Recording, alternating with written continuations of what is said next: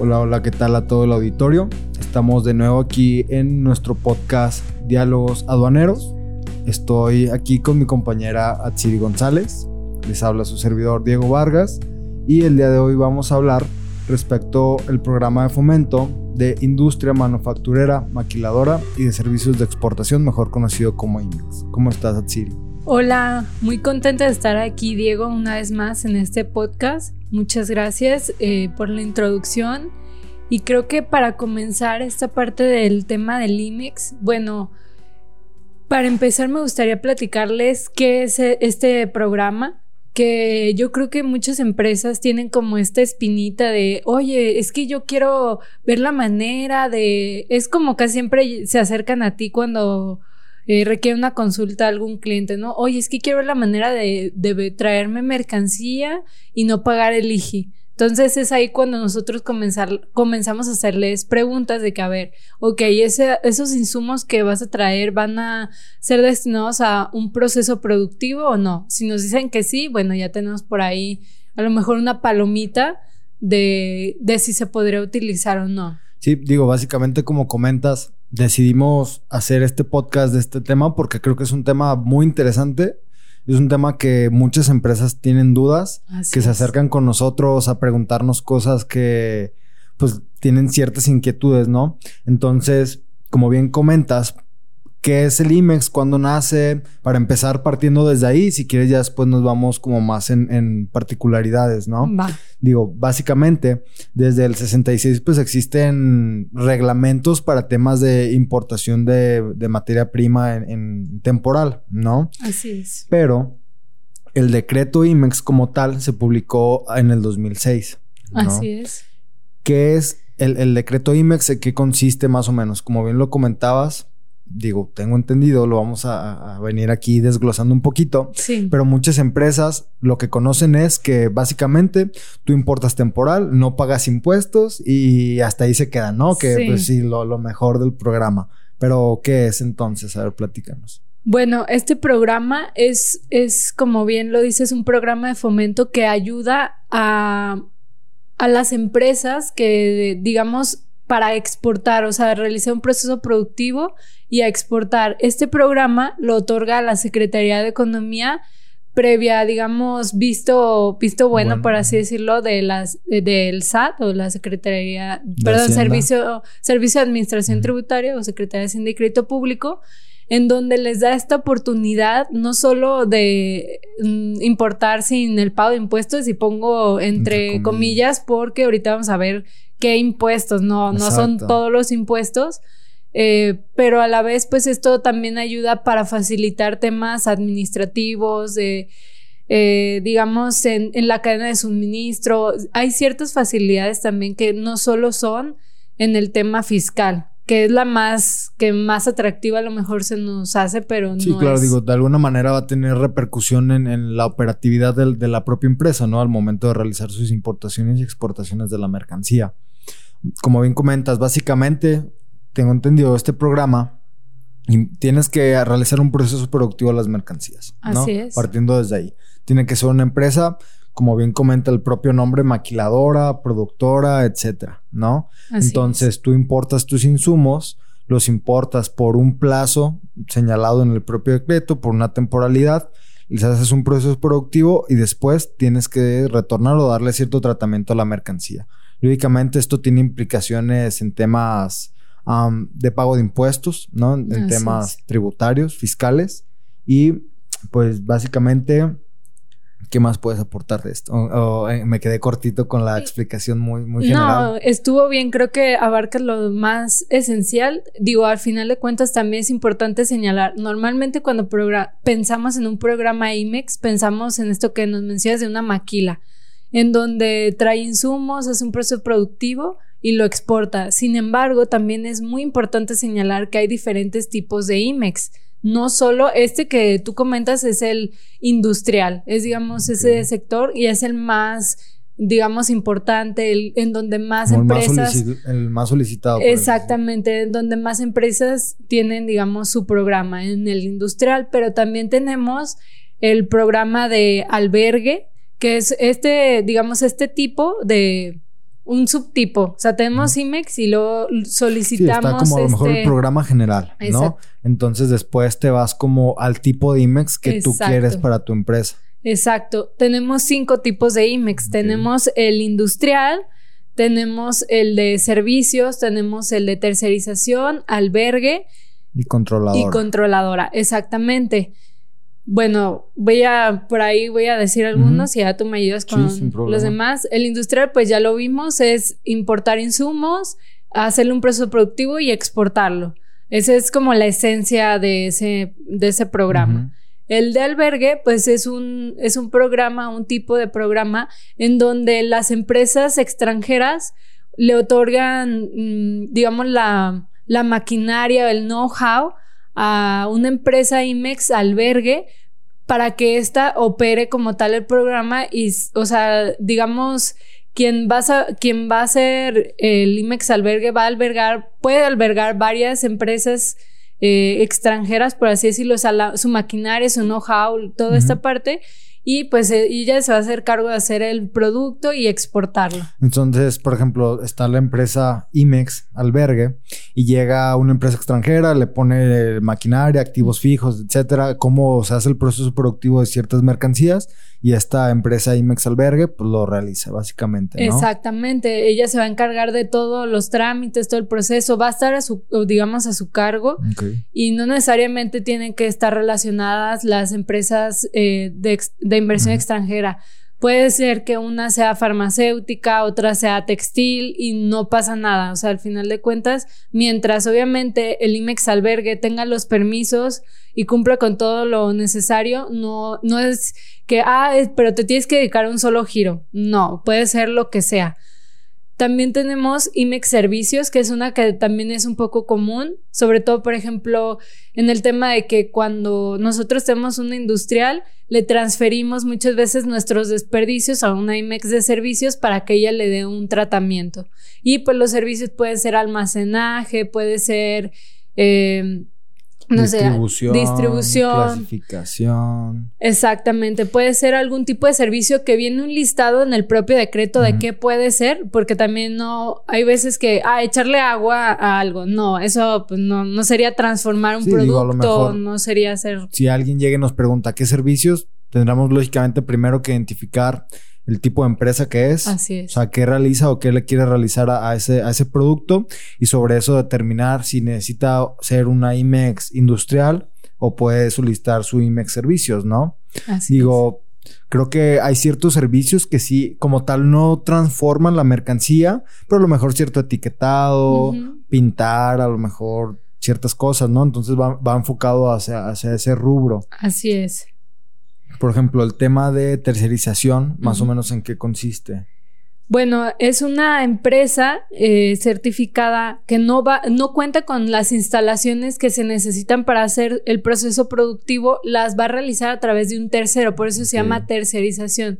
Las va a realizar a través de un tercero que sí cuente, eh, digamos, con el, programa. Exacto, con el programa y ya, digamos, va a tener la maquinaria para realizar el proceso productivo y pues tenemos el, la controladora, que esto sería, digamos, si tenemos un grupo de empresas, pues la controladora va a ser quien administra o controle, así tal cual, el programa de, de estas... Otras IMEX. Exactamente, estas otras IMEX que pueden ser como un mismo grupo. Normalmente las más comunes les podemos decir que es industrial, y, servicios. Albergue no es tan común. Muy raro, ¿no? Es muy raro. Tercerización realmente no se utilizan tanto, pero pues la ley o más bien el decreto sí los contempla. Ok, bueno, entonces otra vez recapitulando, ¿no? Básicamente, este programa, ¿en qué consiste? Permite a, a, todos los fabricantes extranjeros importar materia prima, ¿no? Sus insumos. Así es. Componentes a México, etcétera, de una manera temporal. Estos insumos van a tener cierta temporalidad para darle un tratamiento a la mercancía, bueno, para ser elaborados, transformados, que lleven un proceso productivo para posterior darle un tratamiento a la mercancía, ¿no? ¿Qué tratamientos le pueden otorgar estas empresas a, esas mercancías que importaron pues, temporalmente? Bueno, pues tenemos retornar, o sea, si no se retornó, lo que podemos hacer es transferirlo por medio de un virtual a otra empresa. Eh, podemos también hacer un cambio de régimen antes de que se venza la temporalidad de la mercancía o si ya se nos venció sería hacer una regularización por medio de un pedimento A3 y también en su caso podemos donarla o destruirla eh, la destrucción pues se debe llevar a cabo mediante un proceso donde el SAT tenemos que solicitar un perito exacto necesitamos un permiso o avisarle. Sobre todo es mm, como un aviso al SAT donde a veces el SAT va y verifica que realmente estás destruyendo lo que estás diciendo o hay veces que simplemente con el puro aviso es suficiente. Y mucho ojo aquí muchas veces creemos que no sé importamos por ejemplo tela y los en temporal, porque vamos a hacer pantalones, no sé, algún tipo de, prenda de vestir. Y decimos, bueno, es que los desperdicios, hay veces que las empresas que no están bien asesoradas las tiran a la basura. Entonces, ese desperdicio, aunque sea un desperdicio y para nosotros ya no tenga un uso, sigue siendo temporal y se le debe de dar el tratamiento de uno de los que dijimos para, porque al final de cuentas, eso, eso que entró al país, pues no pagó el IGI. Exacto. Entonces, es muy importante esa parte de dar ese seguimiento y estar en constante comunicación, la parte, eh, digamos, de manufactura de la empresa con la parte de comercio exterior, también para el tema de, pues, saber cuánto proceso, más bien cuánto producto se necesita para llevar a cabo cuánto el proceso productivo, si hay algún producto defectuoso, pues también como no se va a poder exportar, o sea, no se va a poder utilizar en el proceso productivo, lo que se va a tener que hacer es o cambiarlo de régimen o enviarlo a un, o sea, por medio de un virtual a, a una IMEX de servicio donde se va a destruir o destruirlo. Pero sí es importante esta parte que no las, o sea, nuestro auditorio no olvide que se le tiene que hacer algún tipo de tratamiento al desperdicio de igual manera que como si fuera un producto. Ahora, ¿por qué importarlo de manera temporal y por qué no definitiva? Digo, lógicamente todo esto va con relación a un beneficio fiscal, ¿no? Por eso es un programa de fomento. Entonces, básicamente, tú cuando importas de manera temporal, no pagas, por así decirlo, el, el, el IGI como tal de la mercancía. En su momento, Anteriormente tampoco se pagaba el IVA. Así es. Pero ahora con reformas pues necesitas tener una certificación para evitar ese pago como tal de IVA. También tengo entendido que no pagas cuotas compensatorias cuando lo haces de manera temporal y puedes eh, evitar también el cumplimiento de ciertas regulaciones y restricciones no arancelarias, ¿no? Así es, creo que este es un beneficio que es muy importante para todas aquellas empresas que quieren importar y hacer un proceso productivo con los insumos, porque como bien ya sabes, eh, entraron, eh, ya últimamente ha habido muchos cambios en cuanto a que ya no se puede exentar las NOMS. Hace tiempo, hace ya como aproximadamente dos años, las de seguridad y hace en octubre, en octubre, del año pasado, las de etiquetado también ya no se pueden exentar, salvo ciertos supuestos que no caigas dentro de la aplicación. Así es, dependiendo ya de si no caes dentro de la aplicación de la NOM, etcétera. Pero eh, anteriormente, pues ya solamente por una cartita decíamos, ah, es que no va a ser, va a ser en mi proceso productivo y no va a ser, no se va a vender al público en general, pero ¿qué pasaba? Pues muchas veces pues terminaba, no, no, no cumplían eh, con la carta que estaban firmando bajo protesta, decir verdad. La autoridad se hartó y ahora está esta parte, pero no quitó este beneficio de que para las importaciones temporales no, se, no es necesario cumplir con eh, este tipo de regulaciones y restricciones no arancelarias, o sea, las NOMS. Entonces, es un súper beneficio porque como ya lo sabes, te tardas muchísimo tiempo en lograr, al menos las de seguridad, es un proceso muy largo, complicado, tenemos que traer muestras, etcétera. Y las de etiquetado, pues es tiempo y es dinero que estamos gastando en algo que vamos a etiquetar al final le vamos a quitar esa etiqueta porque no va a ser un producto. Sí, que va a estar nacional. Exactamente. ¿no? Digo, creo que sí es bien importante para aquellas empresas que tienen pues muchas operaciones que cumplen con el tema de, manufactura, creo que sí puede llegar a ser un programa bien, bien interesante, ¿no? Porque pues, unas ahorran el, el, IGI, ¿no? El impuesto de importación. Y, perdón que te interrumpa, eh, aquí es muy importante decirles, es un programa, esto es un programa de diferimiento de aranceles, es decir, no lo vas a pagar a la entrada y si es que el producto se retorna, y ahorita vamos a hablar un poquito de en qué caso sí, de todas maneras se tendría que pagar. Pero es un programa de diferimiento de aranceles donde permite como esta también liquidez económica a las empresas que pues al final de cuentas podemos hacer que nunca, o sea, nunca vamos a pagar ese IGI porque vamos a retornar las mercancías a países donde no tengamos un tratado donde explícitamente nos dicen que si no es de la región, tenemos que pagar este impuesto. Más adelante vamos a hablar un poquito más de eso. Pues sí, la verdad, yo creo que para todas esas empresas que tienen muchas operaciones, sí puede llegar a ser un impacto bien grande en temas financieros, de, liquidez de, dinero, ¿no? Se pueden ahorrar también, pagan un DTA fijo, que es el derecho de trámite aduanero. Entonces, supongamos, el DTA, la tasa normal a la importación es del 8 al millar, Así ¿no? Entonces, hay empresas que tienen más de 100 operaciones al mes. Entonces va sumando y sí es un impacto bien, bien, bien grande para, pues, para la empresa en tema pues, económico.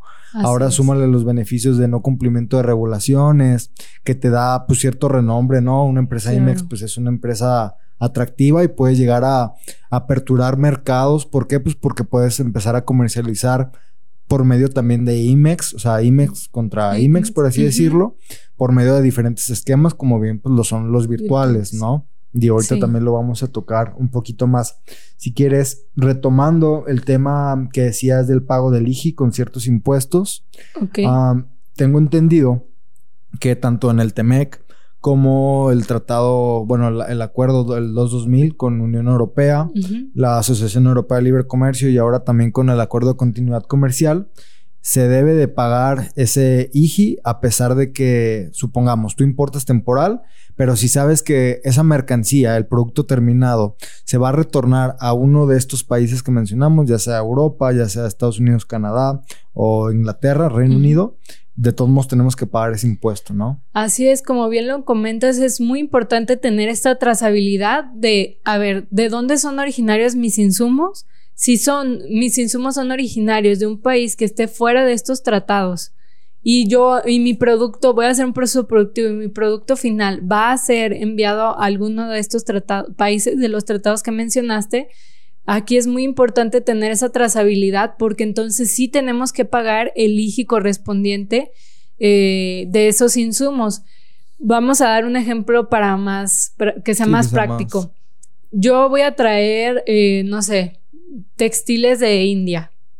Voy a traer por ahí eh, tela voy a, pero por ejemplo, los botones, el cierre, sí los compré aquí en México o los traje a Estados Unidos y los voy a exportar a Canadá. son originarios. Exactamente, son originarios de la región Temec. Entonces, esa tela, eh, vamos a hacer un proceso productivo, la vamos a convertir en un traje sastre y vamos a decir que calificó como originario nuestro producto por el salto arancelario, etcétera, etcétera. El producto terminado ya ahora es mexicano por el proceso productivo y cumple con reglas de origen, del tratado. Así es. Sin embargo, como nuestra tela viene de la India, eh, si, nuestra, si nuestro producto está sujeto a algún tipo de arancel, que se, en este caso sería el IGI, vamos a decir que está grabado el 10%, yo tengo tres opciones. Una, pagarlo al momento de, hacer la importación temporal. De una vez digo, ya esto, esto ya sé que va a ir para Estados Unidos y que no es originario, pues de una vez lo pago. Dos, puedo pagarlo al momento de retornar a, por ejemplo, a Canadá. Voy a retornar esa mercancía a Canadá al extranjero. Ah, ok. Entonces, en ese pedimento de exportación, con sus eh, identificados correspondientes, ST para, para TEMEC y SU para Reino Unido y la Asociación. Y Europa, vamos a, para más sencillo. Exacto, entonces, en ese, en ese caso voy a, voy a declarar que ya, que voy a efectuar el pago ahí mismo en el pedimento o ya, o bien, si me dicen, no, pues es que se me fue rollo, pero me di cuenta que, ah, no sé, a la semana me di cuenta que no lo pagué, tenemos hasta 60 días después para hacer el pago de, este IGI a través de un pedimento complementario, donde obviamente si no lo pagamos al momento de importación, se nos va, este IGI ya va a ser con actualizaciones por no hacerlo en el momento de la importación.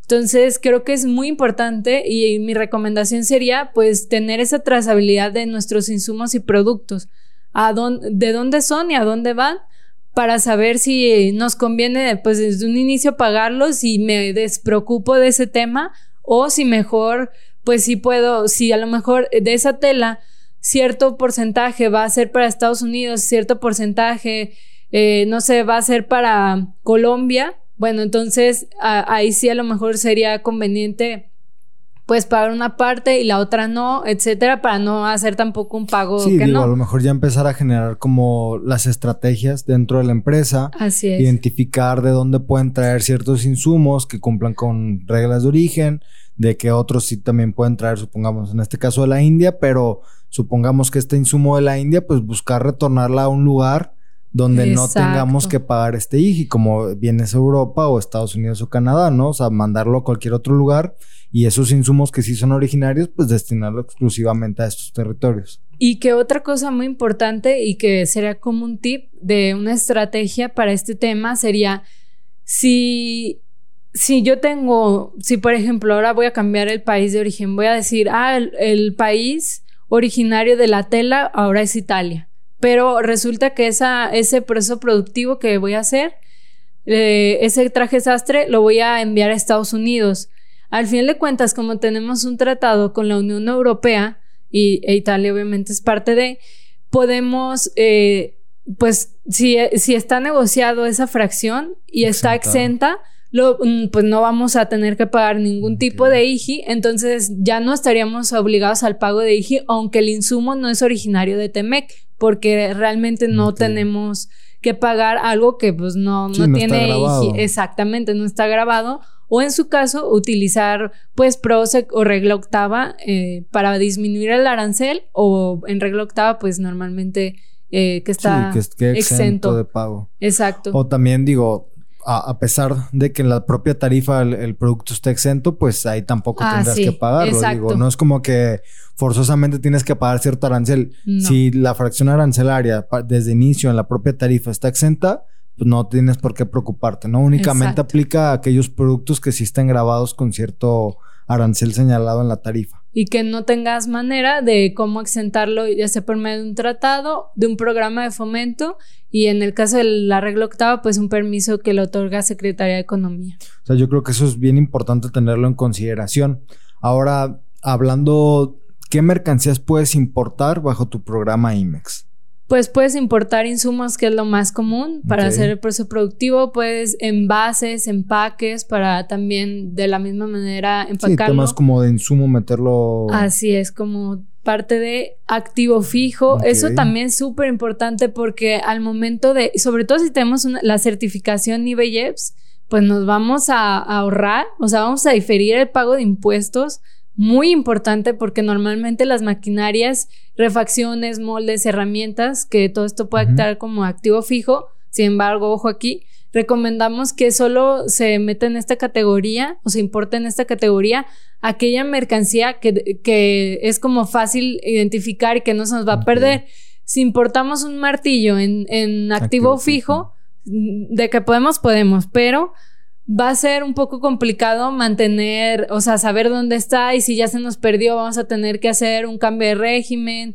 No, o sea. Sí, por temas de las obligaciones de, del propio decreto. Exacto, que ahorita, ahorita lo, checamos, bien, pero sí, este, el activo fijo, pues nos ayuda esta parte de que si está, digo, normalmente las maquinarias no están grabadas, eh, con algún tipo de IGI, pero en dado caso que sucediera, pues eso sería lo atractivo y en el caso de tener la certificación IBIEPS sería lo más atractivo porque diferimos, tenemos este crédito de IBIEPS, este crédito fiscal que nos otorga la Secretaría de Hacienda y Crédito Público mediante el SAT, en donde no estaremos obligados a pagar al momento de, de la importación este IVA. Entonces está súper bien. Supongamos, entonces somos una empresa IMEX normalita, no pagamos elige, por así decirlo, ¿no? Pagamos un DTA fijo y sí se tendrá que pagar el IVA. Así es. Si somos una empresa IMEX con certificación IVA y EPS, no pagamos IGI, igual manera pagamos DTA fijo y tampoco pagamos el IVA correspondiente, ¿no? Así es. Entonces, básicamente, ¿qué sería? O sea, pagas la prevalidación y la contraprestación, que pues no es, nada. Sí. Imagínate. El, DTA fijo, pero pues es súper. Sí, nada, o sea, pagarías menos de mil pesos, ¿estás de acuerdo, no? Por Entonces, te ahorrarías que te gusta muchísimo, dependiendo lógicamente de la operación, los, los montos que vayas a importar, pero pues sí es un impacto bien, bien, bien grande, ¿no? Ahora comentas, esos insumos cuánto tiempo o cuál es su temporalidad para tenerlos en territorio nacional y hacerles un proceso productivo. Tenemos 18 meses para los insumos, o sea, para bases, empaques, insumos, etcétera. Para el activo fijo tenemos hasta la, la vigencia del programa, mientras no nos cancelen el programa, el tiempo que, que lo tengamos está bien. Y ojo, aquí en el tema de los insumos dije 18 meses porque eso sería en el supuesto de que seas una empresa solamente IMEX. Si tenemos la certificación OEA, Operador Económico Autorizado, tenemos hasta 36 meses para hacer un proceso productivo y retornarlo. Anteriormente, este beneficio, este beneficio también se encontraba para la certificación IBIEPS, pero esto ya lo quitaron totalmente y pues ya solamente queda para las empresas OEA. Por eso ya muchas empresas están mudando o están intentando ser OEA por este beneficio. Y también es importante mencionarles que para los virtuales tenemos solo seis meses. Seis meses. Para, para o sea, si me, otra empresa IMEX eh, me transfiere mercancía, yo tengo seis meses para yo transferirla a su vez a otra empresa IMEX porque le van a hacer otro proceso, servicio, etcétera o a su vez para retornarle al extranjero o a, darle algún tratamiento de los que ya mencionaba. Ok, digo, básicamente una transferencia de mercancía se le llama, se le denomina virtuales, se realiza por pedimentos virtuales. ¿Y en qué consiste? Básicamente, pues traslada la mercancía físicamente de una empresa IMEX a otra empresa IMEX sin necesidad de que esta mercancía pase por medio de aduana, ¿no? Básicamente es. es. eso y únicamente se hace la operación de manera documental y luego se debe hacer una transferencia de mercancías físicas de almacén IMEX a otro almacén IMEX. Digo, en existen ciertos supuestos bajo los cuales tú puedes hacer operaciones virtuales que en otro momento nos vamos a ir como más en otro episodio podemos hablar específicamente de eso porque hay varios supuestos, sí, está muy extenso el tema, pero pues digo, es otro beneficio. Básicamente una operación virtual puede ser de una IMEX a otra IMEX y pues también nos dan otro, otra temporalidad, ¿no? No necesariamente porque tú importes con IMEX esos insumos tienes 18 meses, puedes hacer un proceso productivo, pero a lo mejor otra empresa IMEX de igual manera ubicada aquí en México va a terminar ese producto para retornar al extranjero, ah, pues yo te lo mando por medio de un virtual, ¿no? Básicamente va por ahí ese esquema. Um, digo, ahora, en temas de obligaciones de aquellas empresas IMEX, cuáles son sus principales obligaciones. O uno interesado a lo mejor en solicitar un programa IMEX, ¿qué debo tener yo en consideración? ¿Cuáles van a ser mis obligaciones para pues, poder solicitar este programa? Esto que mencionas es súper importante y porque a lo mejor ya hasta el momento dicen todo suena maravilloso, pues un mundo súper feliz, pero pues también pues tienes obligaciones, ¿no? Todo beneficios también adquieres obligaciones. Así es. Una de ellas, y es una de las más importantes, es que tenemos que exportar 500 mil dólares o el 10% de nuestro... facturación ajá, de la facturación total para cumplir, esto es como digamos un requisito y esto lo se va a ver reflejado en un reporte, en el reporte anual de operaciones de comercio exterior que se presenta mediante BUSEM. Ahí vamos a poner cuántas exportaciones tuvimos en moneda nacional, cuánto eh, fue nuestra facturación total y va a arrojar un porcentaje y la autoridad, pues, si seguimos cumpliendo, pues va a seguir. Sí, sobre eso va a determinar si cumplimos con el 10% o con los, o 500 montos señalados. Así es. Que pues sí es un monto algo fuerte, grande, ¿no? claro. Si es, aunque, o sea, 500 mil dólares sí es algo fuerte, pero a lo mejor el 10% de la facturación es un poquito más accesible. Entonces digo, si no somos una empresa tan grande que facture tanto, pues podemos cumplir con ese 10%, ¿no? Así es. Digo, no necesariamente tienes que ser una empresa gigantesca para solicitar un programa IMEX, pero pues la idea es que al tú solicitar tu programa IMEX, pues puedas generar y desarrollar tu empresa y, potencializarla sobre todo, ¿no? Y yo creo que sí, fácilmente lo puedes hacer al obtener este, este registro, este programa. Ahora también otra obligación es pues que se destine la mercancía que importas temporalmente realmente a, lo que lo debes de, destinar, ¿no? A, esa obligación que tú adquiriste con, la autoridad, hacerlo un proceso productivo y después retornarla. Porque hay muchas empresas que a lo mejor importan, pero pues ya pues se dejan la mercancía y pues no, o la venden. Exacto. Una, una parte aquí súper importante que veo que es una práctica común en las empresas y no debería ser así, es que muchas veces tenemos eh, mercancía en temporal, pero luego salen emergencias de que no, es que un cliente aquí en Nacional me lo pidió que se lo venda de allá, pero esa empresa no tiene IMEX. Entonces, o sea, va a ser una venta en territorio nacional y antes de hacer el cambio de régimen ya lo tienen vendido. ya hasta está en la, empresa. Exacto. ni en su inventario, nada. Esto es muy importante que sí tengan este control de, a ver, antes de hacer cualquier movimiento de este tipo, vamos a hacer el cambio de régimen y, y ya lo podemos vender, porque muchas veces se, se les olvida lo mejor que hicieron este movimiento y al momento de hacer alguna auditoría o lo que sea, puede salir y, ah, no, pues es que no hice el cambio En ese caso hasta pueden perder su programa. Así es, en el caso de que la autoridad ya eh, llegara a revisar, exacto.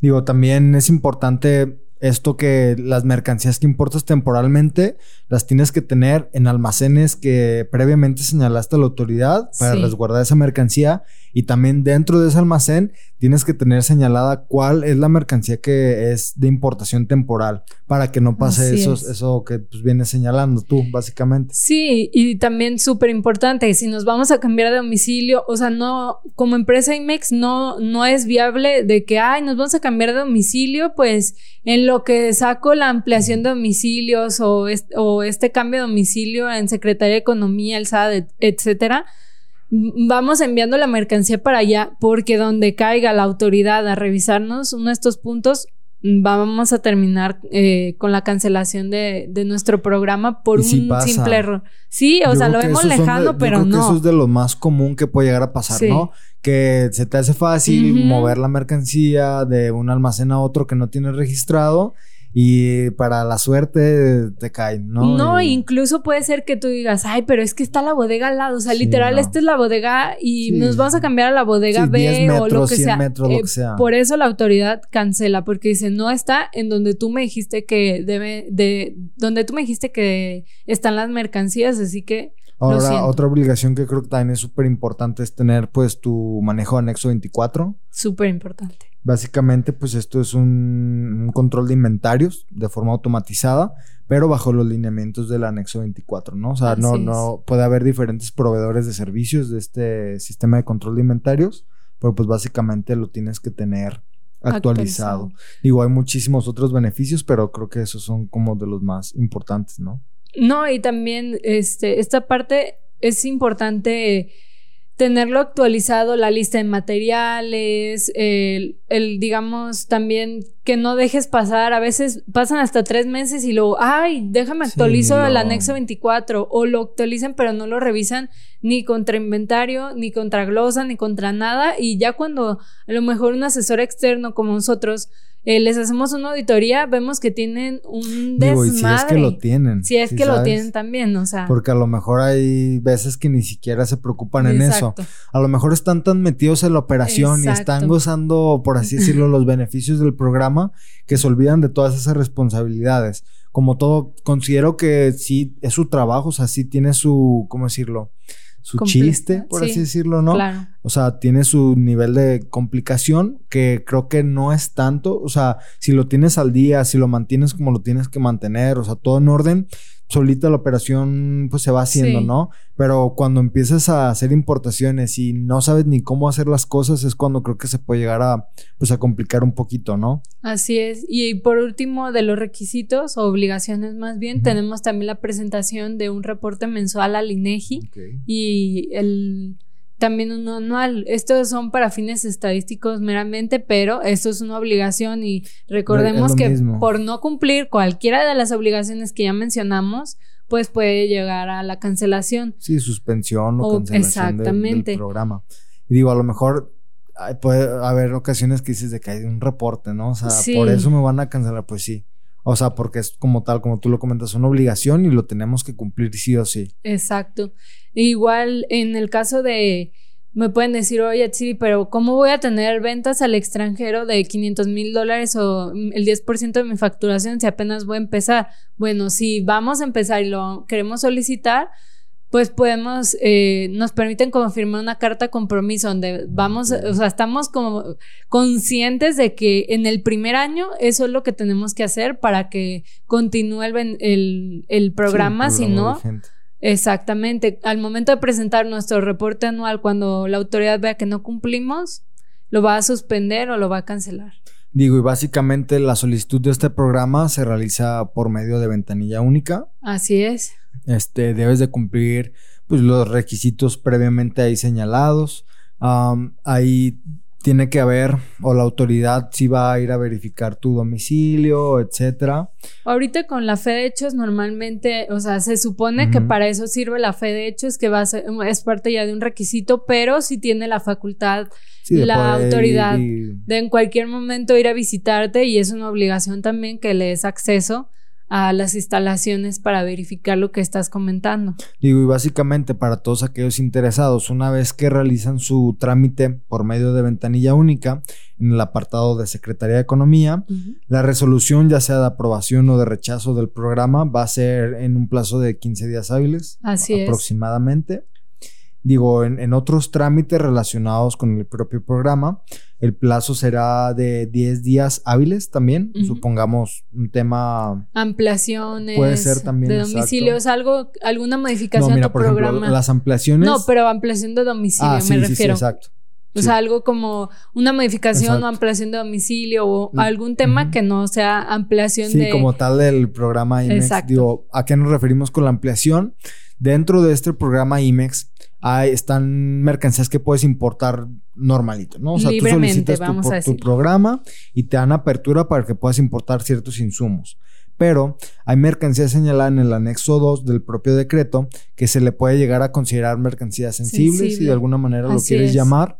Y para esta mercancía necesitamos tener o solicitar una ampliación de IMEX esto de igual manera se hace por medio de, ventanilla única y básicamente es una aprobación por parte de la autoridad para que nos dejen importar esa cierta mercancía señalada en el anexo 2, como bien puede ser también textiles o azúcar, etcétera. Exacto, es mercancía que la autoridad considera sensible para la industria, por lo tanto eh, viene como esta parte de no sé, o sea, de, ponerle un poquito más trabas para tener más controlado esta parte de quién importa, cuánto importa, importa de dónde, etcétera. Ok.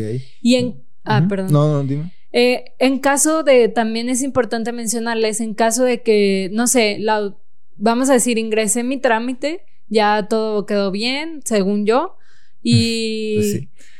a los cinco, o a los, vamos a decir, a los diez días la autoridad me requiere yo tengo cinco días hábiles para, digamos, resarcir o atender, mejor dicho, el requerimiento.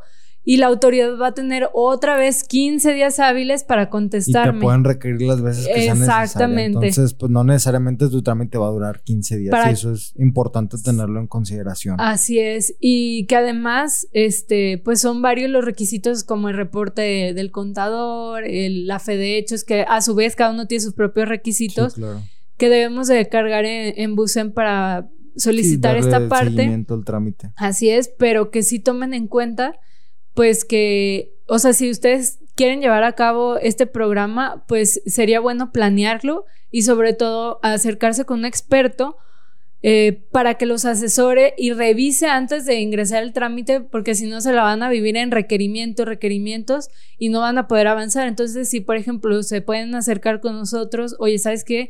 Me interesó esta parte del programa IMEX, me gustaría que como tal, pues solicitarlo, entonces ya nosotros les vamos a... dar la asesoría necesaria. Exactamente, lo ingresamos y ya podemos darle como un mayor seguimiento a esta el apoyo con la gestión, básicamente. Pues, ¿quieres aportar algo más?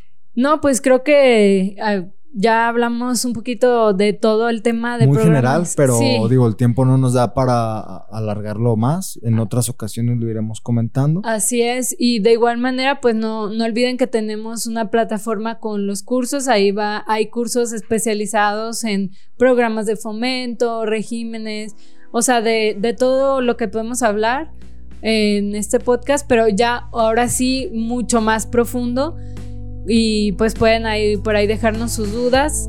No olviden también seguirnos en nuestras redes sociales y pues agradecerles. Gracias. Gracias a ti, Atsiri, también y pues terminamos por hoy. Muchas gracias.